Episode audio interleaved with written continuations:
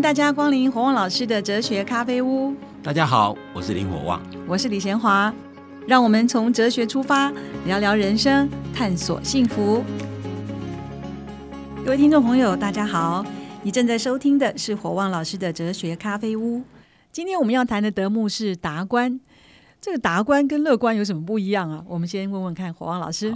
事实上，达观哦，有人会认为达观就是乐观，其实不是哦。达观跟乐观还有悲观，简单的区别就是乐观的人永远往好处想，那悲观的人则永远往坏处想。哦，那达观人其实是思考各种可能性，有好的有坏的，他都想，最后他会选择一个比较合理、正面的选项。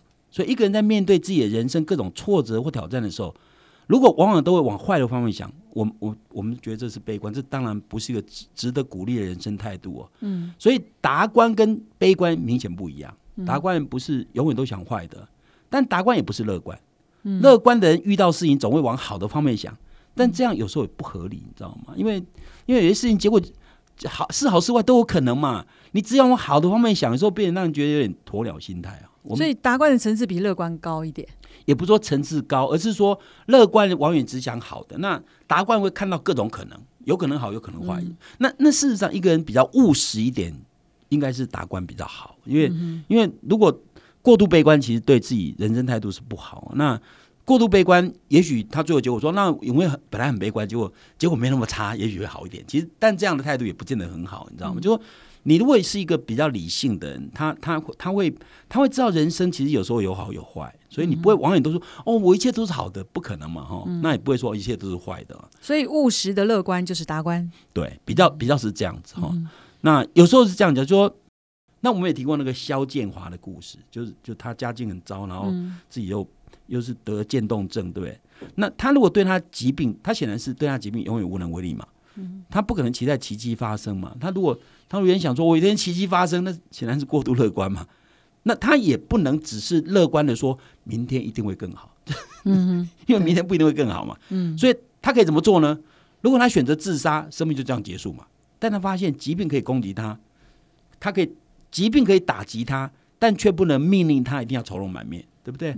也不能阻止他以笑容出现在他所爱的人面前，对不对？所以让爱他的人看到笑容而不是愁容，这他可以选择的。所以这个就是达观嘛，就说我的处境虽然很糟，但是我可以选择另外一种可能性来展现我的我的某种程度的那种，让周遭人觉得我活得很好，他们因此感到快乐。所以换句话说，沈丽娜跟萧建华都可以找到一条生命的出路，可以让自己坚定的活下去，而且可以活得很积极。啊，走这条路不需要依赖运气，而他本来就在人生里面的选项当中。那只是很多人把人生路看得太窄，所以以为没什么选择啊。你知道，由于遭逢重大挫挫折的时候，才以为自己没路走了。但达观人却能看到生命中其实有很多种可能性。所以有达观这个品德的人，他比较容易面对挫折，对不对？就他面对挫折的时候，绝对不会想说“我完蛋了”，他会觉得说：“哎，还有没有路？”你知道吗？有人在这种过处境之下，他怎么活过来，我就可以怎么活过来。这就是视野开阔、胸襟开朗。用通俗的说法，达观人比较看得开，也就是说，他即使遭逢不幸的时候，比较容易忘记痛苦，找到可以找到的路，你知道吗？所以这种豁达人，即使即使碰到是看起来像是死路一条，他说不定可以看到希望之光。你看肖建华，他得了渐冻症，他他可以比一般医生估计他活的时间还可以活更久，你知道因为他发现，哎，他可以用别的方式活下去，反而他活在希望当中。一个有希望的比较不容易生病啊，或者他生病比较容易被克服一点，你知道所以这代表说，其实其实我们的理想跟现实常常会产生冲突。你如果如果在碰到碰到挫折的时候，你不一定要要去撞嘛，嗯哼，转个弯搞不好世界就不一样，你知道吗？所以有时候换条路依然是海阔天空。由于由于事实上，如果面临挫折的时候，其实达观的人生其实是比较可以看到希望的。对，所以达观的人比较容易快乐哦。就达观人比较容易在挫折中，说不定找到出路。嗯，一个悲观就是以为没救了嘛，对不对？嗯，乐观的人。往往就是不会去找别的出路，认为说明天会更好，但是明天不一定会更好，是你要去努力嘛。所以事实上，我们常讲说，人有呃呃，人有旦夕祸福，天有不测风云。人一生当中难免也遭到一些意外或者打击。那人有时候在这种打击当中，可能处于人生低潮，但如果能够达观面对，也许可以找到继续向前的力量。嗯，你知道吗？这是我觉得这是很重要。就一个人如果达观，他会看到各种可能性，他不会只看到一条路。嗯，好像这条路不走不通就没了。嗯哼。那我觉得要达观，怎么样才能做到达观？最好的方法就不要沉浸在痛苦的思绪当中，不要一直想着受到挫折的那件事以及它带来的结果，而是换一个角度看问题。也就是说，当你觉得山穷水尽疑无路的时候，不妨换个角度想，或许就能看到柳暗花明又一村。所以遇到挫折或打击的时候，不要急着否定自己或放弃希望，甚至可以把这些挫折想成是上天的一个考验，搞不好挺过去了，你的意志更坚强，你的生命的智慧搞不好更丰富。嗯，所以换句话说，学习换个角度看问题，其实是培养达观心态的第一步。所以俗俗话讲说，失败就是成功之母嘛。嗯，在失败的时候，如果只会抱怨运气不好，或者责怪别人不对，那你不会改变任何一切啊。如果借这个机会检讨一下为什么会失败，然后你找到失败原因，从失败中找到教训，下一次如果你遇到类似的情境，你就知道该怎么处置嘛。嗯，所以达观的人会换个角度看问题，能够把挫折跟失败当成是自我成长学习的一个机会，所以挫折说不定变成智慧啊。如果挫折是不可避免的，那么接受挫折、处理挫折，我认为这是人生的必修课。那第二个步骤就是，嗯，你怎么样培养面对挫折的能力？其实有两个步骤。第一个步骤就是认清自己的特质嘛。第二个就是学习达观的态度嘛。哈，那如果你要你面对挫折，你要能够面对它，你现在认清自己的特质。那如果你认识自己的特质哦，我举个例子哦。斯多葛学派有个学者叫斯尼卡，他曾经说过：“令人挫折的事情多如繁星，每一种挫折的核心都是期望跟现实之间的冲突。挫折就是你期望跟现实没有达到期待，也就是说，我们的期待能不能得到满足，并不是完全我们可以控制的。这个世界不会顺出出作顺从我们的欲望嘛？所以我们要透过哲学思考，把期望跟现实的冲突变得比较温和。那就那就取决于哪里？取决于我们要对。”世界有正确了解，对于这个世界，我们能期待什么？那透过体验到什么是我们正常欲望，我们的挫折就变得缓和。就是说，你如果一个人好高骛远，我经常讲，就如果人好高骛远，那他失败几率就更更更高嘛。但如果你务实，那你可能就失败几率就变少。那这个这个可以举个例子来说明啊。有些学生不擅长数理，不论多么努力，数学成绩永远不如人，挫折感很强，他们怎么面对？他们担心自己嘛？如果如果你的缺点就是数学差，如果你可以改变，尽力改变。但如果数学差这种东西是脑袋问题，那你怎么改变也没用啊。所以你要调整自己的心态，学习接受说，那我就是数学很差，我的数学的智商就是没有没有办法跟别人比，那我的数学智商就很低，所以我数语能力不好是正常的，这不是靠个人努力可以改变的。那对你没办法改变的先天条件或外在环境。唯一能做就改变自己的心态，你就学习接受这个事实嘛。所以，当一个人如果承认自己确实这个数理天赋不如人呢，你就会降低对自己的期待。那然后你把注意力摆在适合你能力的地方，你去努力。所以，承认自己的特质之后，这第一步哈，你面临挫折，哦啊，考试考得不好啊，我努力没有啊，努力那你就那就没办法嘛，对不对？智商差嘛。嗯。第二个步骤是采取达观的态度。也就是换个角度看事情。俗话说“条条大路通罗马”，事实上，很多人数理不好的人，在其他领域发光发热啊，不是数学不好，人生就没希望了，对不对？所以，认识跟坦然面对自己能力的极限，只要转个念头去寻找适合自己的道路，都比较能够坦然面对挫折跟打击嘛。那我每次拿我家的孩子做例子，我我我说我儿子在国中一年级的时候，第一次段考考四十六分，我那时候为什么考六四十六分？他说他说。爸爸还有人考三十几分呢，你知道吗？因为因为他就是数学不好嘛，所以我儿子、我女儿考上大学以后，他们觉得是解脱，因为他们他们觉得他们是不用练数学，你知道吗？那他们数学不好，他他们就不能变成一个比较不一样的人生吗？当然可以嘛，你在你的强项上去发挥嘛。所以所以你在某些地方不好，就承认不好，但你可以在别的地方，我还有别的路嘛。所以所以你要面临挫折，考试不如人，你怎么办？第一个。想想这个考试不如人，是不是因为我没办法改变的因素，比如智商嘛？哈。第二个，那我讲，那我还有别的路可以走啊。嗯，达官人就可以面临挫折，就是这样嘛。所以事实上，一个人如果比较达官，他比较他比较容易找到他自己的希望嘛。所以，所以达官人其实比较容易快乐。那一因为一个人如果只局限在自己，把自己困死在现状当中，那觉得人生除了一条路就没路可走了。然后达官人会想到，世界上很多人处境比我还糟啊，很多人更需要帮忙啊。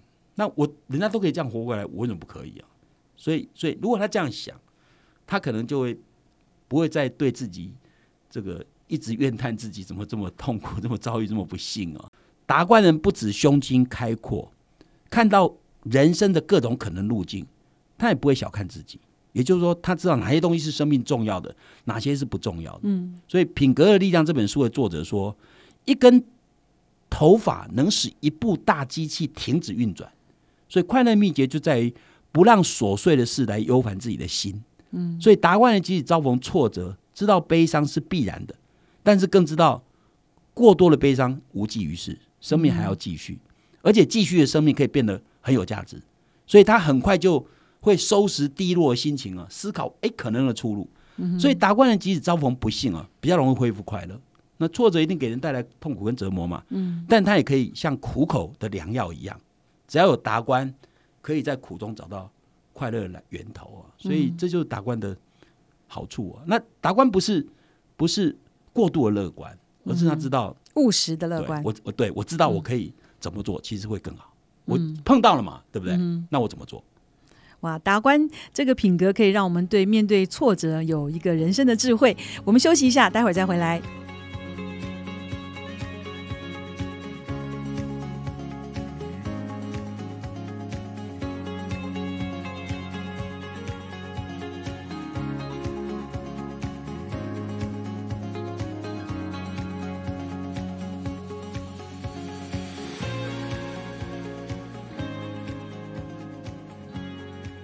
欢迎再次回到火旺老师的哲学咖啡屋。我们这一集讲到的品德是达观。那上一集我们讲到达观、悲观跟乐观的不同。那我先来问一个观众朋友问的问题，就是说，虽然碰到人生的挫折，有达观品德的人比较容易快乐，可是有时候打击实在太大，比如说自己的亲人过世，怎么怎么想得通呢？怎么能够用达观的品德去面对呢？其实我们前面也讲过，亲人过世这件事情。亲人过世这件事情会是意外吗？这应该是大家都意料中的事嘛。你不管你至亲，你多么爱他，他有一天会离你而去，这是人之常情，这一定的，你知道吗？所以有时候你要把一个达观人就能够把人生可能产生的无可避免的灾难，你先想清楚。嗯，因为因为你想清楚以后，你就比较不会到时候来了你措手不及。嗯，所以你的家人会死这件事情，有有谁会怀疑啊？嗯，每一个人都会死嘛。所以，如果你想说，像我，像我，我，我最近常常跟我儿子讲说，爸爸如果哪天走了，你一定好好照顾妈妈。我真的就跟他这样讲，因为我觉得这人都会死嘛，这有什么问题？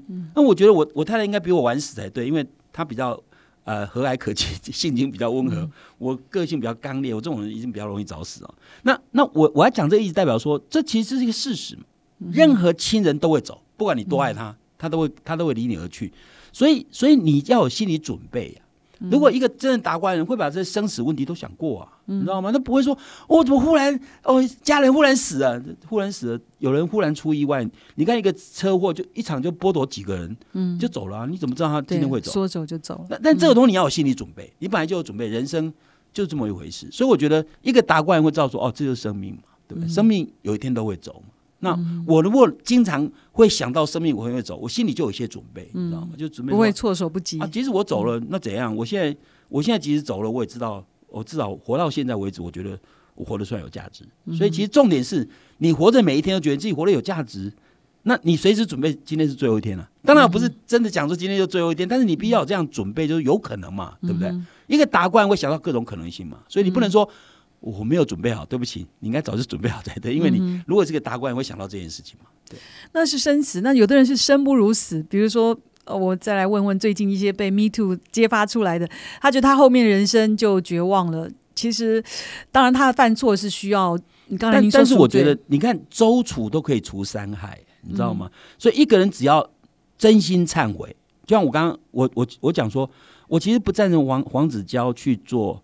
去做这个这个玉石俱焚的工作，因为这样的工作并没有减少他的错误，你知道吗？反而招来更多的怨恨，所以我觉得这是内在的仇恨，好像好像我如果要下水，我一定要把别人拖下水才心里爽一点，这种这种是不理性的心态，你知道吗？我反而觉得他应该诚心道歉，然后用赎罪的心情过他以后的每一天。嗯，赎罪心情就我让我曾经犯过错，我现在让更多人因为我的存在。而变得快乐一点，这他觉得可以做到嘛？你知道吗？他可以多做点有益公共事务的事情，或者甚至因为他自己的不道德行为，他如果真的有忏悔，应该去提升这样的道德世道人心的事情，你知道吗？多去告诉别人说，我曾经是有这样的呃，利用我的权威做了一些错误的事情。我觉得希望大家以后不要这样。我觉得他可以，他他以他现在的社会地位跟身份，他其实如果转个念一想，我觉得他有机会。嗯。就像就像我常常讲说，我们阿扁总统其实如果他就活到两千零四年，就他如果我现在讲两千活到两千零四，他生命最高峰就在两千零四年。他为了两千零四年获得连任，用两颗子弹，他从此以后就走下坡嘛。他如果活在他的高峰，人家一定觉得他是一个正义之士。那其实他现在虽然大家觉得他是贪腐，他仍然可以做点什么来弥补他。但我觉得他们都没有去想这件事情。赎罪的心就是。我对社会不管以前犯过多少错误，我如果从现在开始，我要做一个对社会是加分的人，你绝对有路可以走，对不对？而且那样没有人会阻拦他，甚至于他会对他很佩服。所以我觉得像类似这些人，类似这些曾经侵犯到别人的，如果他真的诚心忏悔，他如果不诚心忏悔，当然另外一回事嘛。他如果诚心忏悔，他真的应该用赎罪的心情过他以后的每天，那我觉得他的生命会不一样。对，可是有些就比如说家破人亡，或者名誉扫地，甚至失恋，就是好像绝望的人，那种绝望的人，他达官怎么样都绝望的人就是绝望的人，是没有达官的概念。如果有达官概念，就是说我现在绝望，那怎样自杀吗？嗯啊，如果他还想活，那就活出不一样啊。所以你的意思永远有希望？当然啦，当然啦。你我刚刚讲周楚除伤害，你看所有人都希望他赶快死了，最后他变成他把自己除除掉嘛，你知道吗？他可以。改头换面，这一定可以。为什么？为什么传统社会，呃，儒家或者佛家都会讲说放下屠刀立地成佛，一念之间就可以改变一个人的生命态度。所以换句话说，其实达观就是让你看到生命不是只有一条路，没路了，没这回事，一定有路。所以我以前常跟台下学员讲说，如果你要自杀，记得我讲的话，我说你你命不会，你命不要，对不对？我帮你用。嗯，而我的想法就是说我帮你怎么用？我说你，如果你觉得你恋爱失败就要去自杀，因为没有对方你就活不下去了，那你命给我嘛，我帮你怎么做？我说把你丢到台大安宁病房去照顾那些垂死的人，你会发现你生命还蛮有用，你知道吗？嗯，那对于那些好像突然被宣告得到绝症那种晴天霹雳的消息，用什么样子的心态去面对？我我觉得连这种都不应该不应该是绝望啊，因为对自己身体的死亡，他当然不会有什么。有什么希望？因为如果是绝症的话，但只要他活着，他仍然可以积极而不是沮丧。他们至少可以做的是让周遭照顾他们的亲人或护士感到快乐。人一定会死嘛，只要只要有一口气在，你都可以有给可以给别人来带来一点快乐。就说，当然在病痛中你要这样子不容易啊。但是你你病痛中的人愁眉苦脸、唉声叹气，还是病痛嘛。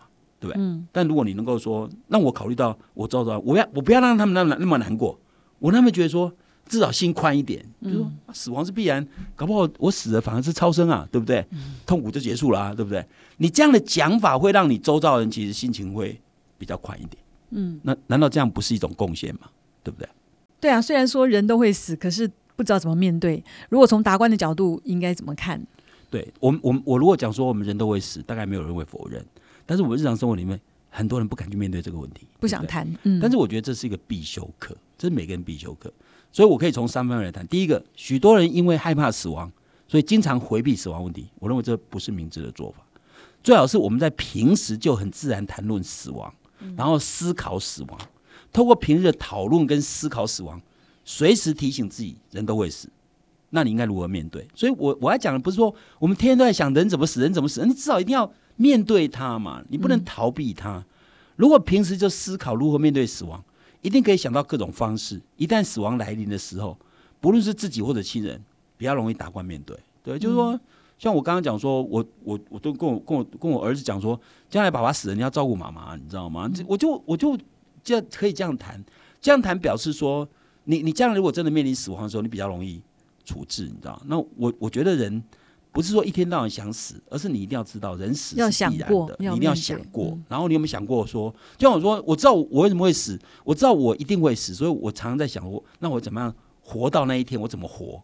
活得到那一天，我觉得我死而无憾这样。所以我也曾经讲过说，我我们我们我们说过说，人一定会死这件事情，你不只会觉得死而无憾，一定是因为你活的每一天都觉得你活得有意义、有价值。那这样你就会想说，那怎么样我有有价值啊？对不对？所以啊，死亡影响到会死，那我就在想说，那我在死之前我要怎么活？那我觉得这对个人是有帮助的嘛。那事实上，我们前面谈论过 Daniel Russell 的两种自我观，一个就是形式化自我观，一个是具体化自我观。那一般人大概不容易做到像斯多葛学者采用这种形式化自我观。我们前面讲过，形式化自我观就是把我当成只是意志跟选择的主体，那意志跟选择以外的东西都不是我。所以不论是我的心爱的手机、汽车，甚至朋友、家人、身体，都在我之外。所以这些东西损失不会打伤伤害到我。那如果如所以如果有人可以采取形式化自我观，他就可以完完全免于受外在的打击跟伤害。但我们绝大多数人很难啊、大概都很难这样。我们不可能把家人当成不是我的一部分，嗯，我们不可能把自己的身体当成不是我的一部分，所以我们人都是具体化自我观，所以我们都把很多珍贵的人跟物当成构成我之所以为我的要素。所以，当我们失去挚爱的亲人，仿佛失去自己的一部分一样的痛哈。但是我们也谈过，如果我们能够尽量缩小那个自我的疆界，也就是尽量学习把越多东西当成身外之物，这样受外在打击的机因素的机会就变少了嘛，对不对？我就我常常讲，一个人如果一无所有的人，他不可能掉东西一样，对不对？所以一个人身上如果带的东西越多，掉东西的几率越越高嘛。所以我们如果要避免受制于运气跟外力，要减少失失去亲人的悲伤，人生态度应该尽可能向形式化自我观靠近。好，简单讲就是说，我如果我如果我如果如果我的我有构成我的东西是非常非常多，它因为运气影响那些东西就会损失，因为那些东西不是我能控制的，你知道吗？就像我的身体跟我家人，那不是我能控制。但是我如果能够把东西变得越少，譬如说只有亲密的家人我才当成是我的一部分，那我要失去的机会就变比较比较少。所以，我们尽可能，如果你你将来能够修炼到那种连家人死你都觉得没办法，这是人生必然如此，那你就能够坦然面对的时候，哦，那你已经不会受运气伤害，你知道吗？所以，所以，所以我们可以减少悲伤，嗯用刚刚那样那种方式，就是如果你长期培养，尽可能把所有的死，你你想过死亡，而且你心里准备好，甚至于你在把所有的东西放在我之所以为我这一块东西越来越少，只剩下身体啊、家人，我觉得这样就够了，其他东西都不重要，你知道吗？那我们就可以谈怎么样来抚抚慰这个这个心灵的第三种第三点，就就我们前提到了，我们用关心更多人的方式来抚平自己的伤悲伤。所以，当你碰到挫折，你会悲伤。第三条路，我刚刚讲，第一条路就是你尽量想到人一定会死嘛，然后你已经有准备好嘛，对，心里的打，当死亡来临的时候，打击就比较小嘛。第二个就是你尽可能采用形式化自我观，向形式化自我观靠近，就是不要在乎那么多东西啊，在乎的越少，苦恼就越少。简单讲，第三点就是你关心更多别人，这样也许可以抚平自己的悲伤。所以，所以我们可以劝告那些在极度悲伤的人，让他们知道说，这个世界还有许多人活得比他们还惨。然后你可以鼓励他们走出去，拥抱那些跟自己一样不幸的人，用自己的力量去解决他们的苦难。透过这样的过程，他们可以体会到一件事情，就是安慰别人、为别人解除痛苦，就是治疗自己悲伤最有效的良药。嗯，所以，所以我们我们如果真的面临悲伤痛苦的时候，也许你想想别人，那也许你可以因此而减减轻大半的悲伤。对，那听起来就是呃，达官大部分都用思想去去呃彰呈现你这样的品德。那有什么办法来培养自己有这个达观的？是在思想上面更加的透彻吗？没有，我我刚刚已经讲过，就培养达官，一方面当然就是你你透过思想去知道说，其实生命的路不是那么狭隘。嗯，我们通常会觉得绝望的原因，看不到希望的原因，是因为路只有这一条，那这条走不通就没了。但如果你用达观的心态说，其实人生路很多条啊，那永远有路走，永远有希望，你永远有希望在那边的时候，你就会，你你你去安慰别人的悲伤的时候，你自己悲伤可能就减少了，你知道吗？嗯。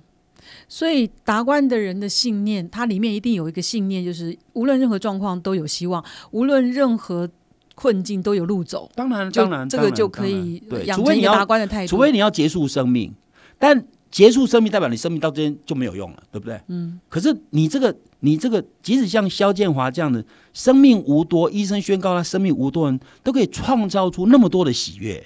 嗯，你不觉得其实是有路吗？对。每个人其实都会有路，对。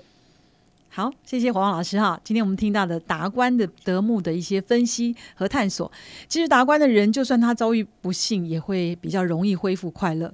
虽然挫折会带来痛苦和折磨，但是它也像苦口的良药一样，有达观品德的人，就能够在这种苦中找到乐的源头。好，我们今天就讨论到这边，我们下一集再见喽！Go go go！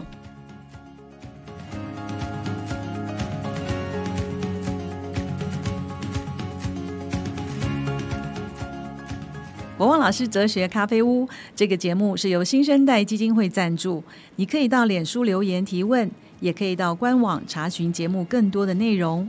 我们节目每个礼拜四都会更新，欢迎准时收听。今天节目就进行到这儿，我们下一集再会，拜拜。